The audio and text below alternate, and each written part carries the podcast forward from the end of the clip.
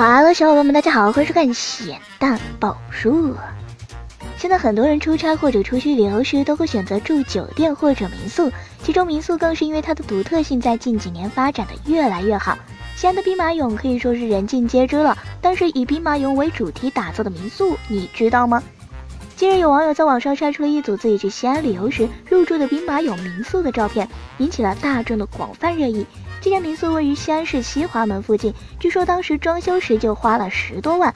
民宿的整个内部都是采用兵马俑来作为装饰的，毫不夸张的说，基本上每一面墙上都有兵马俑。房间的床头、墙壁、台灯、厕所，甚至床底下全是兵马俑，床都是由一个个小兵马俑撑起来的。